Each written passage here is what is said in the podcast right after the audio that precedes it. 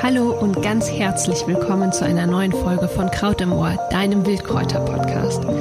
Heute habe ich einen ganz wundervollen Interviewgast bei mir und zwar Nadine Scharten.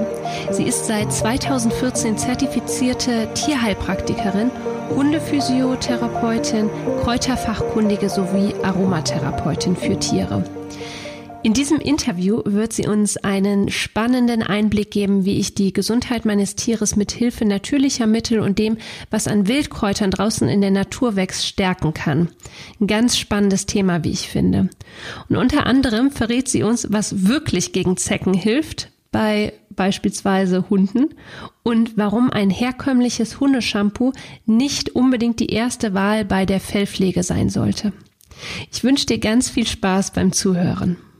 Ganz herzlich willkommen, Nadine. Ja, hallo Melanie. Danke, dass ich dabei sein darf. Super gerne. Ähm, du kommst, äh, du bringst ein ganz, ganz spannendes Thema mit. Du bist nämlich Tierheilpraktikerin, hast dich auf die Hundegesundheit spezialisiert und das in Verbindung mit Wildkräutern. Ja, genau. Ganz spannend finde. Magst du dich selber einmal vorstellen unseren Zuhörern? Sehr gerne, ja. Wie gesagt, Nadine Scharten, Tierheilpraktikerin, Hundephysiotherapeutin und auch Kräuterfachfrau hier im schönen Münsterland. Ich habe eine eigene Praxis hier auch für Tierheilkunde seit über fünf Jahren und ja, mit den Wildkräutern arbeite ich ähm, hauptsächlich als Therapieform und mit der modernen Phytotherapie und auch sogar mit Pilzen, also der Mykotherapie noch zusätzlich. Hm, super spannend. Da komme ich gleich auch nochmal drauf zu sprechen. äh, magst du uns mal erzählen, wie du zu dieser Ausbildung gekommen bist? Weil ich finde deinen Werdegang einfach total spannend und super inspirierend. Ja, der ist eigentlich total verrückt, würde ich mal sagen. Oder ja, deswegen mag der, ich der, so. Genau. Der Weg hat mich nicht direkt zu meinem Ziel oder zu meinem Traum geführt, sag ich mal. Ich bin ähm, als Kind schon immer sehr viel in der Natur gewesen. Ich bin ein Einzelkind und äh, hab, war immer schon jemand, der sich auch alleine sehr gut beschäftigen konnte. Und wir haben direkt am Wald gewohnt. Und äh, da war ich halt immer viel in der Natur und habe mich auch immer schon mit den Pflanzen beschäftigt, mit den Tieren sowieso, weil wir auf dem Bauernhof ähm, gewohnt haben, immer Tiere um mich herum waren. Ähm, ja, und dann in der Pubertät irgendwann ist das ein bisschen verloren gegangen, sag ich mal, hat man andere Dinge im Kopf. Und dann ähm, war ich in einer Ausbildung, bin Bürokauffrau geworden und habe das erstmal so ein bisschen verloren, diese Verbindung zur Natur wieder. Und mit 25, also vor zehn Jahren ungefähr, hatte ich ein schweres Burnout. Da spreche ich aber ganz offen drüber, alles locker. Ähm, und habe mich dann, also konnte meinen Job nicht mehr ausüben ähm, als kaufmännische Angestellte und habe mich dann wirklich auch entschieden, dass ich was ganz anderes machen möchte und dass mein Herzenswunsch war, mit Tieren was zu machen, immer schon. Ähm, viele haben auch gesagt, na, das war irgendwie klar, dass du irgendwie was mit Tieren später machst. Und ja, dann habe ich halt meine Ausbildung zur Tierheilpraktikerin gemacht, gleichzeitig mit dem Hundephysiotherapeuten. Und ja, jetzt bin ich hier.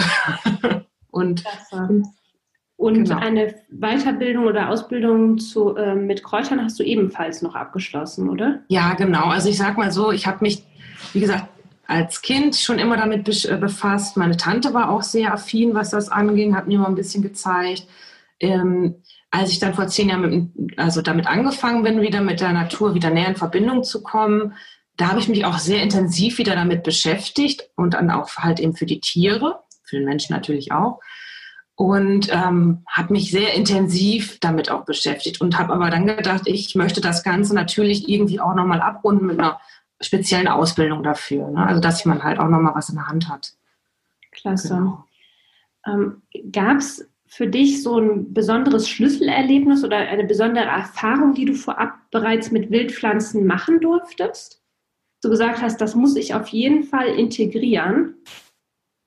Weil es ja, ist also üblich, äh, sage ich mal, dass du als Tierheilpraktikerin jetzt zwangsläufig auch mit Wildpflanzen arbeitest. Ne? Das ist richtig. Die meisten arbeiten mit Hämopathie. Damit arbeite ich eher weniger. Ich arbeite wirklich mit sekundären Pflanzenstoffen hauptsächlich. Mhm. Schlüsselerlebnis ähm, ist vielleicht, also wie gesagt, ich bin ja auf dem Bauernhof groß geworden und bei uns war es halt immer so, ich habe halt die Tiere viel beobachtet und man weiß ja vielleicht, also ich weiß nicht, ob du das schon mal gehört hast, ähm, dass Tiere, wenn die bestimmte Erkrankungen haben oder zum Beispiel ist es, wurde es auch beobachtet in der freien Natur, dass Rehe und Füchse und andere Tiere bestimmte Wildpflanzen halt selektieren, wenn sie halt Erkrankungen haben oder zum. Beispiel intertestinale Parasiten, also Würmer.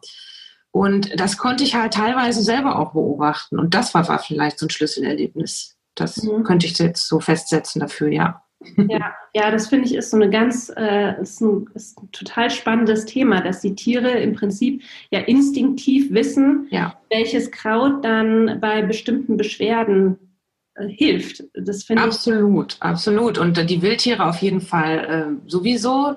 Unsere Haustiere teilweise ja auch. Also ähm, mein Hund zum Beispiel frisst, oder man kennt ja, dass Hunde auch mal Gras fressen. Ja. Okay, da sagt man, das hat eigentlich mehr was mit Faserstoffen zu tun, die denen fehlen, aber das ist ja auch so ein, so ein Ding, ne, dass sie das machen.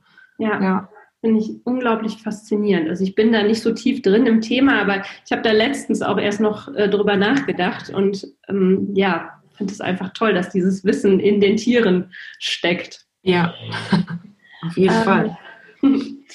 Inwieweit kommen denn die Wildpflanzen bei dir in der Tierheilpraxis zum Einsatz? Ja, also in der Tierheilpraxis selber, ähm, das Nutzen von den wilden Pflanzen, also die, die man selbst sammelt, ist in der Tierheilpraxis gar nicht so möglich. Mhm. Weil da ist es einfach so, dass wenn man eine Therapie aufstellt, natürlich ähm, auf Wildpflanzen zurückgreifen äh, kann, die ich beziehe natürlich aus dem Fachhandel, wo das halt eben auch therapeutisch, wo die Wirkstoffe vorhanden sind, sage ich ja. mal.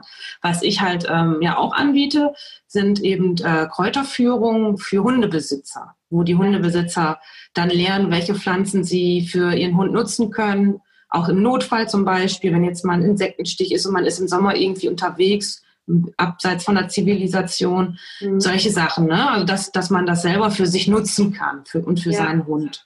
Aber in der Therapie selber ähm, ist es so, dass man meistens auf ähm, ja, Kräuter, also auf Firmen zurückgreift, mit denen man gute Erfahrungen gemacht hat und mit denen man gut zusammenarbeiten kann.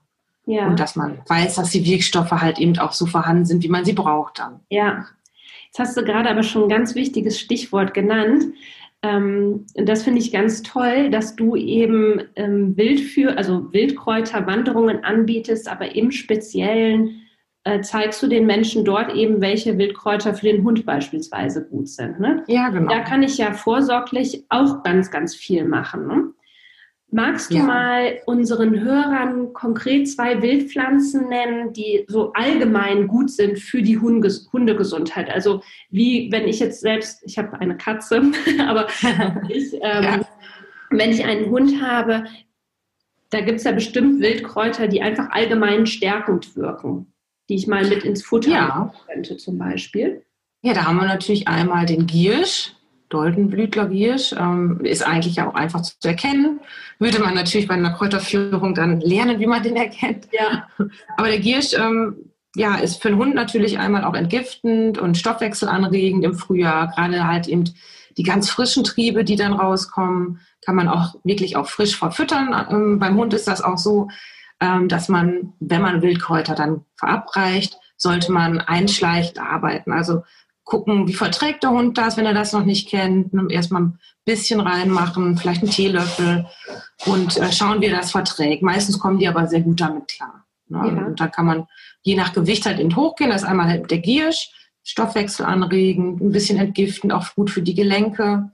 Und dann haben wir einmal die Knoblauchsrauke, die kennen die meisten vielleicht auch. Die hat im Frühjahr so kleine weiße Blüten und ähm, ja, enthält halt Senfglykoside. Und diese Senfglykoside sind halt gut eben um den Darm auszuschaben. Also eben halt ist das eine der Pflanzen, die die Wildtiere selektieren, um sich von Würmern zu befreien. Das ja. kann man auch mit frisch ins Futter geben. Ach, wie spannend. Das heißt, das ist im Prinzip auch ähnlich wie beim Menschen, richtig? Wenn ich anfange, ja. wirklich ganz neu mit Wildkräutern zu experimentieren, sage ich mal, und in meine Ernährung einzubauen, mache ich das ja auch eher erstmal schleichend und nicht direkt die ja. volle Dosis. Genau. Und ähm, wenn ich jetzt keine Ahnung, ganz konkret, äh, weil ich davon halt überhaupt gar keine Ahnung habe, wenn ich jetzt dem Hund 300 Gramm Futter gebe, wie viel Girsch würde ich da jetzt quasi mit dazu tun? wahrscheinlich frisch und klein geschnitten. Ja, genau. Also wirklich, das kommt natürlich auch mal auf die Größe des Hundes an. Da haben wir ja. eben die, die Variation. Ja. ähm, man sagt eigentlich, bei einem kleinen Hund bis 20 Kilo fängt man wirklich ähm, ja, mit einer Prise sozusagen an. Mhm. Äh, bei einem größeren Hund würde man schon Teelöffel, Teelöffel machen und dann geht man ein bisschen hoch. Im, im, man macht beim großen Hund halt, dass man so eine Enddosis von einem Esslöffel hat. Ah, ja. Und dann ruhig auch frisch, in, also bei den Wildkräutern. Ähm, es gibt auch äh, Wildkräuter, die man getrocknet besser verabreicht, aber beim Giersch und bei der Knoblauchsrauke würde man wirklich auch frisch, frische Kräuter ja. nehmen. Ach, klasse. Und dann hat der Giersch bei dem Hund im Prinzip eine ganz ähnliche Wirkung wie bei uns äh, auch, ne?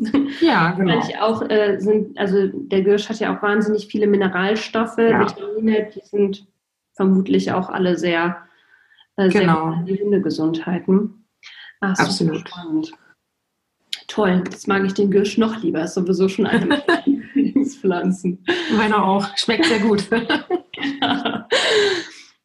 Und ähm, ich habe es gerade schon kurz gesagt, ich habe selbst eine Katze. Ähm, ja. Ich weiß, dass es bei Katzen ein bisschen schwieriger ist. Ne? Hast du da irgendwie eine Empfehlung oder was sagst du zu Wildkräutern für Katzen? Ja, ähm, Katzen, wie gesagt, da bin ich jetzt nicht so im Thema. Also klar habe ich auch mal eine Katze in der Praxis, aber hauptsächlich Hunde. Bei Katzen ist es, wie du auch schon gesagt hast, gerade etwas schwieriger mit Kräutern. Da muss man immer schauen, die können bestimmte ähm, Inhaltsstoffe nicht so gut verstoffwechseln. Da kann das sogar eher kontraproduktiv wirken. Man kann bestimmte Kräuter mit, also in kleinen Mengen auch Katzen verabreichen, aber zum Beispiel bei den Lippenblütlern, die viele ätherische Öle enthalten, muss man wirklich auch vorsichtig sein. Mhm. Ja, also der Giersch würde auch noch gehen, der in kleinen Mengen zum ja. Beispiel, ja. Da ist wahrscheinlich der Unterschied, dass Katzen wirklich ich meine, fast ausschließlich Fleischfresser sind. Ja, zum kann Beispiel, man ja, ja, durchaus auch Gemüse dazu füttern. Ne? Das ist ja, die, das vertragen die Hunde einfach viel, viel besser. Ne? So. Genau, ja. Okay. Jetzt habe ich äh, vorab äh, so ein paar Hundebesitzer gefragt, was sie denn super gerne wissen wollen. Und da kam immer wieder auch die Frage auf, so, welche Kräuter sind so richtig gut für die Fellpflege? Ja, also da gibt es natürlich, wie, wir gerade auch schon hatten, den Giersch, weil er eben halt den Stoffwechsel anregt. Alles, ja. was mit Fell und Haut zu tun hat, hat natürlich auch immer was mit dem Stoffwechsel zu tun, eben halt mit dem Hautstoffwechsel. Äh, was man da eher macht, sind Ölauszüge aus Kräutern, die man zum Beispiel mit, äh, beim Fellwechsel mit ins Futter geben kann. Und da hätten wir die Nachtkerze zum Beispiel, mhm. dass man da ein Maserat macht oder einen Ölauszug oder die Ringelblume oder halt auch die Wildrose. Das sind so die Hautstoffwechsel, äh, Wildpflanzen, sage ich mal. Ja. Das kann man immer gut mit ins Futter geben, als Ölauszug dann, ähm, eben halt um gerade so beim Fellwechsel das so ein bisschen zu unterstützen. Haben die Hunde ja manchmal so ein bisschen Probleme. Ja. Das geht. Das heißt, gut, ja. das würde ich dem Hund auch innerlich äh, verabreichen. Innerlich, ja, äußerlich ähm, kann man mit der Ringelblume mit Sicherheit, was man aber äußerlich ist, ist immer ein bisschen schwierig. Würde man eher mit einem Spray arbeiten, weil wenn man dem Hund jetzt irgendwie ähm, ja, Kokosöl gibt's auch, ist jetzt kein Wildkraut, aber man gibt ja auch manchmal Kokosöl aufs Fell für die ja. Hautpflege. Ähm, da würde ich aber wirklich eher ähm, innerlich arbeiten. Genau, ja. man kann äußerlich natürlich auch unterstützen, aber Fellwechsel und Fellregeneration, Hautregeneration innerlich, genau, mhm. Nachtkerzen. Okay, ja, das Nachtkerzenöl ist ja sowieso schon, also pur ja kostbarer Schatz, sage ich mal, auch für uns Menschen. Das heißt, ich würde einfach beispielsweise einen Ringelblumenauszug im Nachtkerzenöl machen, lass das eben wie gehabt, wie zwei, drei Wochen ziehen und ähm, würde dann ein, also wie viel Teelöffel gebe ich dann ungefähr mit ins Futter, bei welcher Hundegröße? Da ist es ähnlich wie bei frischen Kräutern. Da würde man bei einem kleinen Hund einen Teelöffel nehmen und bei einem großen einen Esslöffel. Ah ja, genau. super. Ach, fantastisch. Ja, und jetzt habe ich äh, hab von meinem Freund, der auch einen Hund hatte, gehört, dass so dieses ähm, Geschäft mit Hundeshampoo etc. auch absolut riesengroß ist. Ja. und da frage ich mich, ob es da nicht auch quasi natürliche Alternativen äh, gibt dazu und ob das überhaupt notwendig ist. Das kommt ja auch noch dazu. Ne? Genau, da ist erstmal die Notwendigkeitsfrage. Ähm, ich glaube, das ist auch eher so ein Ding vom Menschen selber. Also ich habe meinen Hund noch nie gebadet, sag ich mal. Ähm, wenn der mal wirklich ähm, über ein Feld gerannt ist, sag ich mal, was gerade frisch eingegüllt ist, also ne? ja. und er wirklich an den Pfoten und Beinen irgendwie das ja, diesen Stinkegeruch dann hat, dann gibt es ganz tolle andere Möglichkeiten. Zum Beispiel kann man sehr nachhaltig sich selber auch ein äh, Trockenshampoo für den Hund herstellen. Da, da, muss gar nicht die Hautbarriere jedes Mal durch Wasser zerstört werden, sondern es gibt tolle Trockenshampoos, die man ganz einfach zu Hause selber herstellen kann. Ja. Da habe ich zum Beispiel jetzt im Januar den DIY Hundepflege Workshop kostenlos angeboten. Den gibt es in Facebook. Toll. Und den findet man über meine Internetseite zum Beispiel. Ja. Super, genau. das ist da einer der, das Rezept auch. ja, das ist total klasse. Das verlinken wir dann auf jeden Fall in den Show Notes, damit die Zuhörer da schnell äh, drauf ja, auf diesen Workshop. Sehr gerne. Das finde ich total klasse. Ich habe mir das auch angeschaut und habe mir gedacht, so ist das überhaupt bei Tieren notwendig? Denn Eigentlich in der Natur kommt es einfach nicht vor. Genau, das ist eigentlich ein Ding vom Menschen. Also, dass wir was ekelig finden oder ja. anerzogener Ekel und so. Ja, so ist das nämlich, ist das auch beim Thema Zecken ja ganz oft. Das ist ja auch so ein Thema beim Hund. Ja. genau. Ähm, ja, da habe ich auch eine Frage zu. Ich würde allerdings noch mal ganz kurz zum Shampoo auch zu sprechen kommen. Ist es denn tatsächlich auch so, dass wenn ich äh, meinen Hund jetzt regelmäßig einschamponiere, dass ich da eher äh, was kaputt machen kann, als dass ich ja wirklich was Pflegendes, Gutes für meinen Hund tue? Ja, weil ein Hund an sich, äh, auch wie alle anderen Tiere oder die meisten Tiere, eine Schutzschicht über dem Fell hat und über die Haut. Und äh, wenn ich meinen Hund wirklich regelmäßig bade, kann ich dadurch halt diese Hautschutzbarriere auch wirklich zerstören und auch Allergien damit auslösen und Hotspots. Und gerade auch bei diesen ganzen, ähm, ja, wie du schon gesagt hast, Shampoos, die es so auf dem Markt gibt, ähm, ist es fast zu 99 Prozent so, dass die wirklich auch viele chemische und synthetische Stoffe enthalten, die jetzt wirklich nicht gut sind für den Hund und für die Haut des Hundes. Ja. Deswegen würde ich immer empfehlen, wenn man den wirklich mal waschen muss, da würde ich da wirklich auf ein eigenes, was ich selber hergestellt habe, ähm, zurückgreifen, wo ich auch weiß, was drin ist. Da ja. gibt es halt, wie gesagt, tolle Möglichkeiten. Der Workshop zum Beispiel. Genau. ja, und ist halt auch nachhaltig. Das sind alles Sachen, die man in Gläsern lagern kann und so weiter. Ne? Ich finde das total spannend, weil das haben wahrscheinlich einfach viele noch nicht, äh, noch nicht gehört, dass das eher kontraproduktiv ist. Und ja. Ich finde es einfach, ist eine super tolle Möglichkeit, wenn, wenn die Hörer jetzt einfach zum Beispiel mal bei dir auf dem Workshop klicken, äh, dass sie sich das Ganze einfach selbst machen äh, für den Hund und dem Hund damit was viel, viel Besseres tun. Ne? Weil das ist ja letztlich immer die Intention. Ne? Ich möchte mein, meinem Tier irgendwie das Bestmögliche Absolut. bieten. Ja. Und ähm, das ist eine, ja, einfach eine ganz tolle Möglichkeit, da, dass ich selbst was mache. Ne? Das finde ich richtig schön. Jetzt hattest du gerade auch gesagt, so Zecken, das ist natürlich auch immer so ein, ein Thema. Da Same procedure as every year, sage ich dazu immer, ja. weil es gibt bei dem Thema wirklich eine Zeit, jedes Jahr geht es dann los, dann kommen die Fragen rein. Was kann ich machen gegen Zecken? Das glaube ich. Und da kursieren ja auch die, ich sag mal, also unzählige Rezepte ähm, im Internet, was ich denn jetzt gegen, was wirklich gegen Zecken hilft. Und ja. das ist jetzt wirklich das eine Mittel, was gegen Zecken hilft.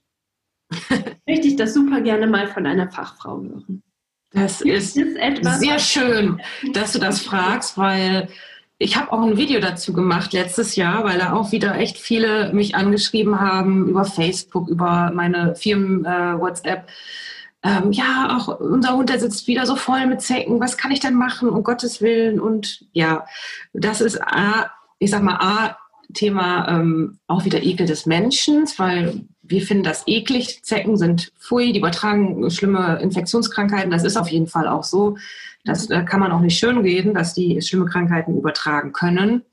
Ähm, das Video ist gut mit Sicherheit, wenn du es auch äh, verlinkst mal dazu, ja. weil da erkläre ich so ein bisschen dazu, dass man Zecken an sich gar nicht fernhalten kann, weil es einfach vom, ich sag mal, vom wie die leben oder wie die agieren einfach nicht möglich ist, die überhaupt im Sommer vom Hund fernzuhalten an sich.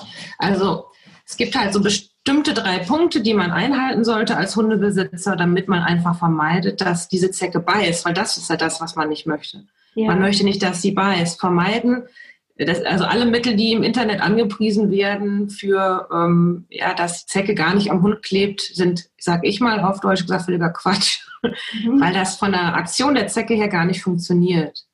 Die agiert einfach so, dass sie sich anhängt und äh, was man halt eben vermeiden kann mit bestimmten natürlichen Stoffen, ist, dass sie beißt, weil sie dann einfach kein Interesse am Wirt hat. Das gibt, gibt's. Ja, das, und das ist ja im Prinzip schon mal sehr praktisch. Ist es so, dass äh, die Zeckenbisse auch bei äh, Tieren eben Krankheiten übertragen ja. können? Mhm. Okay. Genau, und das ist sogar ein bisschen intensiver sogar beim Hund. Ah ja. Und ähm, magst du uns kurz so ein bisschen verraten, welche Mittel denn da ganz gut wirken, dass die Zecke eben ja. zumindest nicht beißt? Also es geht bei der Zecke rein um ähm, das Thema den Wirt uninteressant machen. Und das erreicht man eigentlich bei einer Zecke dadurch, dass sie den Geruch des Tieres einfach ja, widerlich oder uninteressant eben halt findet. Unappetitlich. Genau, unappetitlich und gar nicht beißen oder saugen möchte. Und dann lässt sie sich entweder fallen oder ähm, man sammelt sie halt eben ab. Das ist halt das, ja, die meisten von uns haben wenig Zeit, nach dem Gassi mal eben den Hund abzusammeln, stressig und ja, der Alltag kommt dann da rein, aber das ist einfach was, was man machen muss. Man mhm. kann halt eben vermeiden, dass sie beißt und das sind die, ist halt Thema ätherische Öle. Ah, Wirklich ja. Aromatherapie, sich selber auch ein Spray herzustellen. Das kann man auch ganz einfach machen zu Hause. Ähm, ich glaube, dass das sogar im DIY-Workshop auch als Zusatzrezept dabei ist. Ja. Dieses Anti-Zeckenspray. Ach, klasse.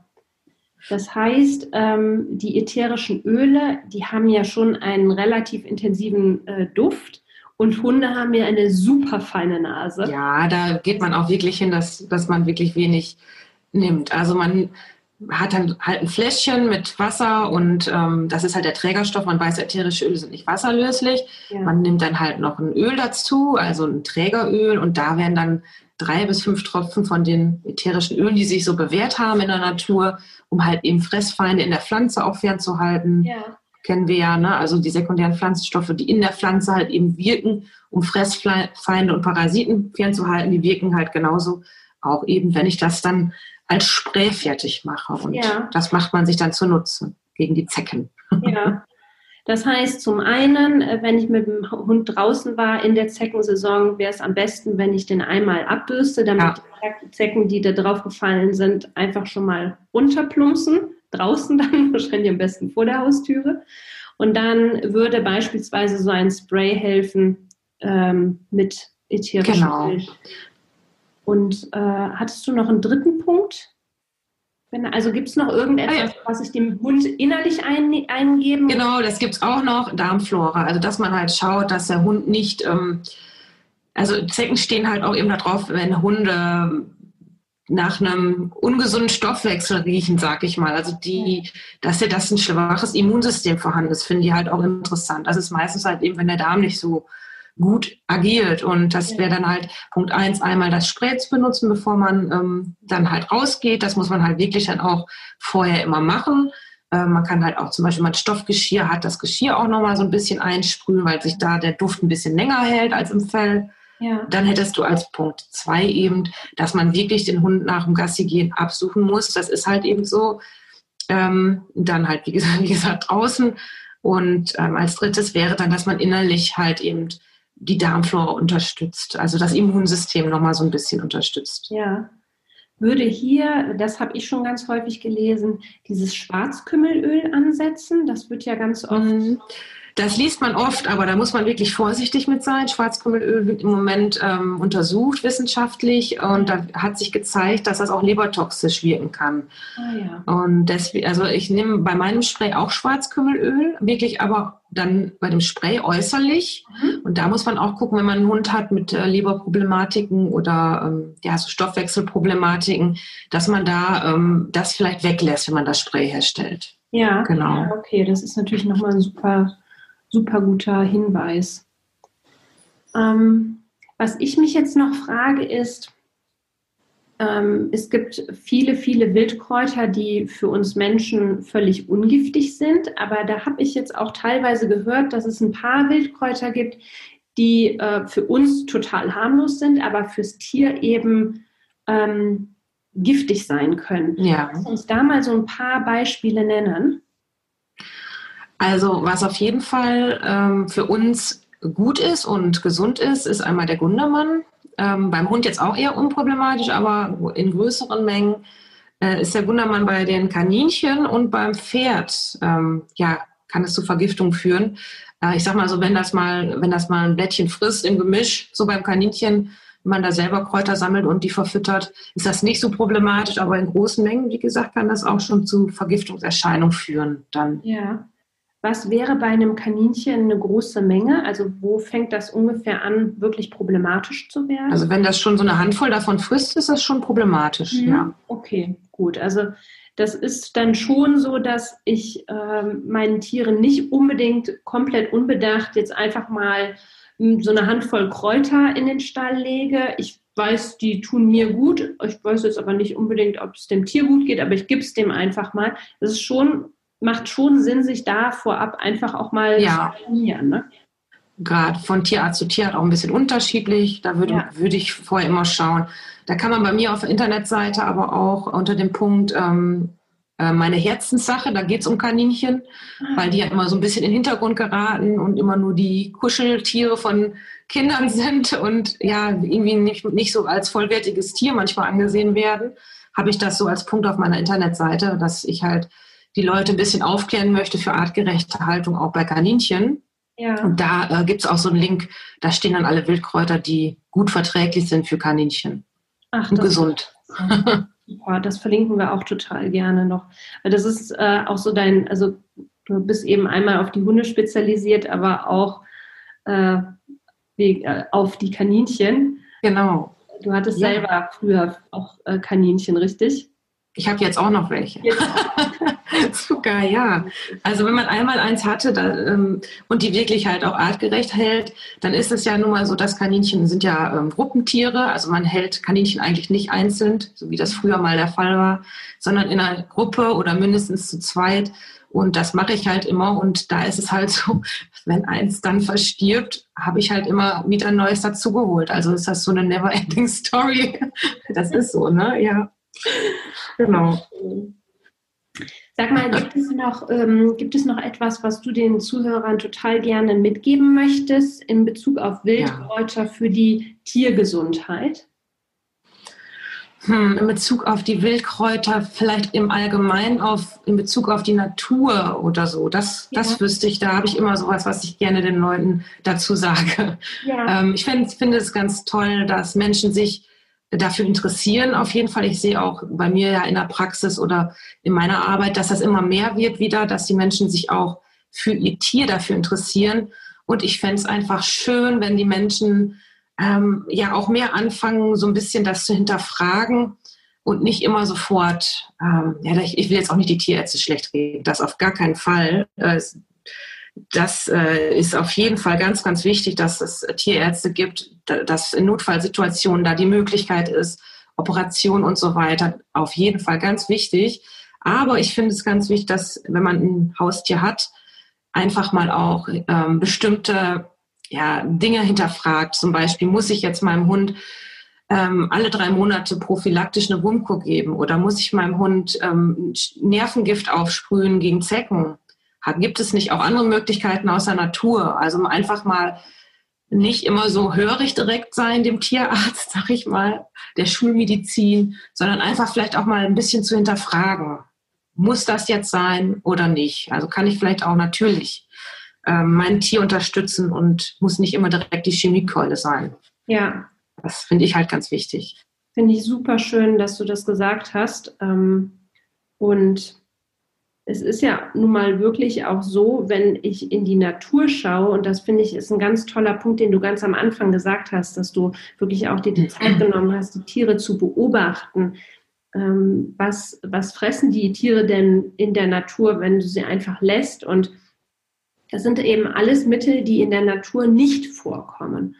Und ja. ähm, Da genau. darf man sich eben wirklich fragen, ist das jetzt das Beste, was ich meinem Tier äh, bieten kann? Oder gibt es da nicht vielleicht noch eine andere Möglichkeit? Und da finde ich einfach auch, äh, muss ich jetzt auch mal Werbung hier für deinen Blog machen, eine super tolle Anlaufstelle, weil ich da eben wirklich super tolle Infos dazu bekomme und dass ich auch schon tatsächlich, seitdem ich die ich jetzt irgendwann mal bei letztes Jahr bei Instagram entdeckt habe, immer mhm. mache, ist, dass ich auf meinen Wildkräuterwanderungen, die ich empfehle, äh, an Menschen Super, danke. hier äh, es kommen echt viele Leute mit Hunden auf die Wildkräuterwanderung und ja. ich kann da einfach nichts zu sagen, aber ich finde, es ist ein ganz tolles Thema und äh, dann verweise ich die immer ähm, zu dir, ähm, denn da gibt es einfach super viel, was ich als Hundebesitzer oder Tierbesitzer auch in Bezug auf Wildkräuter lernen kann und wie ich da auch meinem Tier was vorsorglich Gutes tun kann, ne? auch äh, gesund halten kann, das Futter irgendwie aufwerten kann mit Hilfe Absolut, ja. Und das, äh, da ist einfach deine Seite ein super guter Anlaufpunkt und äh, du hast da auch super tolle Kurse, ne? Ja, da habe ich einige. Auf jeden Fall muss man einfach mal vorbeischauen. Ja. Online-Kurse auf jeden Fall hab, biete ich ja auch an, jetzt gerade ähm, zu Zeiten ja, von Corona. Ja. Da habe ich letztes Jahr mit angefangen, also ne, und glaube ich schon vorher. Vor Corona habe ich schon online viel gemacht, also Online-Seminare, äh, Live-Seminare, ähm, das, da hatte ich so ein bisschen vielleicht vorher schon das Händchen und hatte so ein bisschen Glück und deswegen habe ich halt auch nicht so den Einbruch gehabt, weil die Leute halt dann viel mehr von den Online-Kursen, Fortbildungen und jetzt seit neuestem Jahr auch die Ausbildung, Online-Ausbildung dann gebucht haben. Ja. Und da finde ich ja bei dir für absolut blutige Anfänger etwas, bis hin eben zu Ausbildungen, die du anbietest, ähm, durch die Bank für jedes, ich sag mal, für jedes äh, Level etwas. Ne? Und ich finde das persönlich mit dem Online-Lernen total großartig. Ich suche zum Beispiel jetzt gerade nach einer äh, Phytotherapie-Ausbildung und das, was mhm. ich richtig gut finde, ist im Prinzip alles vor Ort. Also das geht bei mir ja. einfach nicht. Ne? Und deswegen, und da habe ich auch wieder jetzt, als ich selbst gesucht habe, gedacht, boah, das ist so mega praktisch, wenn du einfach wirklich gute äh, Online-Möglichkeiten ja. in dem Bereich. Da hast du recht, dass es wichtig ist halt eben auch, dass es gut ist und nicht, ähm, klar, praktischen Teil sollte man dann immer irgendwann vielleicht nachholen, aber im Moment ist ja halt diese Möglichkeit nicht unbedingt gegeben. Und da finde ich schon wichtig, wenn es so Online-Kurse gibt, gerade auch zum Beispiel, wenn man mit einem Tier arbeitet oder mit einem Hund arbeitet, sollte das eine gute Ausbildung sein, äh, informativ und hochwertig. Und da lege ich zum Beispiel einfach auch wirklich Wert drauf. Die Leute müssen Einsendeaufgaben und Fallbeispiele ausfüllen und überhaupt ja das abzuschließen, sag ich mal. Ne? Ja. Ja, das, ähm, also es lohnt sich auf jeden Fall. Die Webseite wird auch definitiv verlinkt in den Show Notes. Super. ähm, ja, ich hätte noch eine Frage zu den Wildkräuterwanderungen. Wenn ich jetzt ähm, auf eine, wenn ich bei dir jetzt eine Wildkräuterwanderung zum Thema Hunde, Hund, also Wildkräuter äh, für den Hund äh, buche, wie sieht das aus? Also ich darf da wahrscheinlich auch dann eben mit dem Hund kommen. Und ja, es ist immer, das ist immer so, dass man ähm, das vorher wohl anmeldet, wenn jetzt jemand mit Hund kommt, weil wir wissen ja, dass nicht alle Hunde immer unbedingt verträglich sind mit anderen, mhm. was auch völlig normal ja ist. Ja. Und äh, das muss man halt immer kurz vorher einmal anmelden und dann gucke ich halt, dass, wie ich das manage. Wir haben auf jeden Fall ein ziemlich großes Waldgrundstück bei uns an der Kräuterakademie. Das ist auch eingezäunt, da kann kein Hund weg. Ja. Und da ist auch genügend Platz, sag ich mal, dass man sich aus dem Weg gehen kann, wenn jetzt ein Hund mal so ein bisschen Probleme hat alles gar kein Problem. Mhm.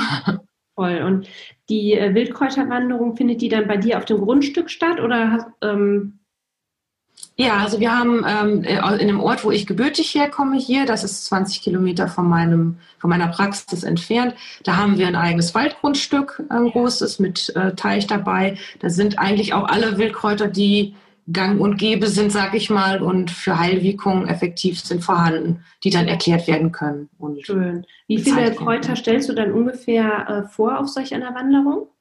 Uh, das sind, kommt natürlich immer auf die Jahreszeit an, wer, wer ja. gerade so vorhanden ist von ja. den schönen Wildkräutern. Ähm, aber es sind ja bis zu 15, 20 Stück auf jeden Fall.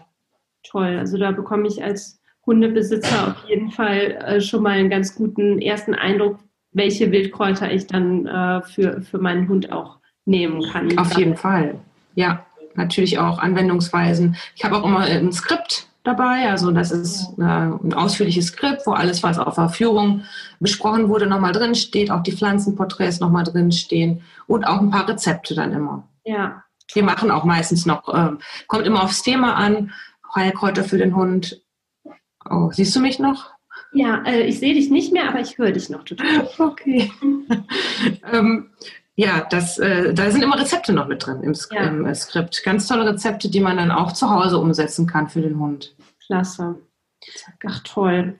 Ich finde, das Thema ist wahnsinnig spannend und ähm, ich kann nur allen Hundebesitzern, auch äh, Tierbesitzern oder auch Kaninchenbesitzern raten, mal bei dir auf der Webseite vorbeizuschauen, weil ähm, das auch nochmal so eine ganz eigene Welt ist. Ich finde das immer großartig. Also es ist ja auch so ein Anliegen von Mo und mir in dem Podcast, so diese ganze Welt der Wildkräuter aufzuzeigen. Und Wildkräuter sind nicht nur total wertvoll für uns Menschen, sondern eben auch total wertvoll für Tiere. Und ähm, das ja, super. Also ich finde das auch toll, dass, dass ihr das in die Welt rausbringt. Das ist auch ganz wichtig.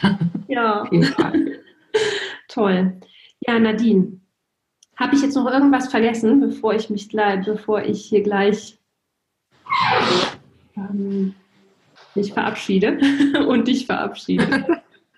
glaube, wir haben alles. Okay, wunderbar. Dann äh, danke ich dir ganz, ganz herzlich für dieses wundervolle Interview. Ich fand das jetzt wirklich super wertvoll, auch für mich persönlich, weil da einfach vieles, vieles Neues mit bei ist gewesen. Super. Das ist schön. Für die Zuhörer ist das auch sehr bereichernd und einfach super inspirierend zu hören, okay, da gibt es einfach noch Alternativen zu dem, was es da draußen genau. gibt. Und vor allem ich selber als äh, Hundebesitzer, sage ich jetzt mal, Hundebesitzerin, kann einfach aktiv äh, mir so ein, gewisses Wissen aneignen, um da mit meinem Hund was Gutes zu tun, ne? indem ich bestimmte Wildkräuter für den Hund halt kennenlerne. Das finde ich einfach ganz toll. Das hat immer so ein bisschen was äh, von so einer, ja, von Freiheit und Selbstermächtigung. Ja, auch, genau. Es ist ja frei zugänglich für jeden. Ganz genau. Genau, das ist echt super. Schön. Ich danke dir ganz, ganz herzlich für das tolle Interview. Schön, dass du dabei bist. Ja, gerne. Danke dir ganz herzlich, dass du dir diese Folge angehört hast. Ich hoffe, das Interview mit Nadine war genauso inspirierend für dich wie für mich. Wenn dir die Folge gefallen hat, dann hinterlass uns super gerne eine Bewertung. Nadines Tierheilzentrum befindet sich übrigens im wunderschönen Münsterland und auf Instagram findest du Nadine unter dem Namen Blüte Blatt unterstrich Kräuter Academy sowie auf Facebook unter dem Namen Blüte und Blatt Kräuter Academy und Tierheilzentrum Münsterland.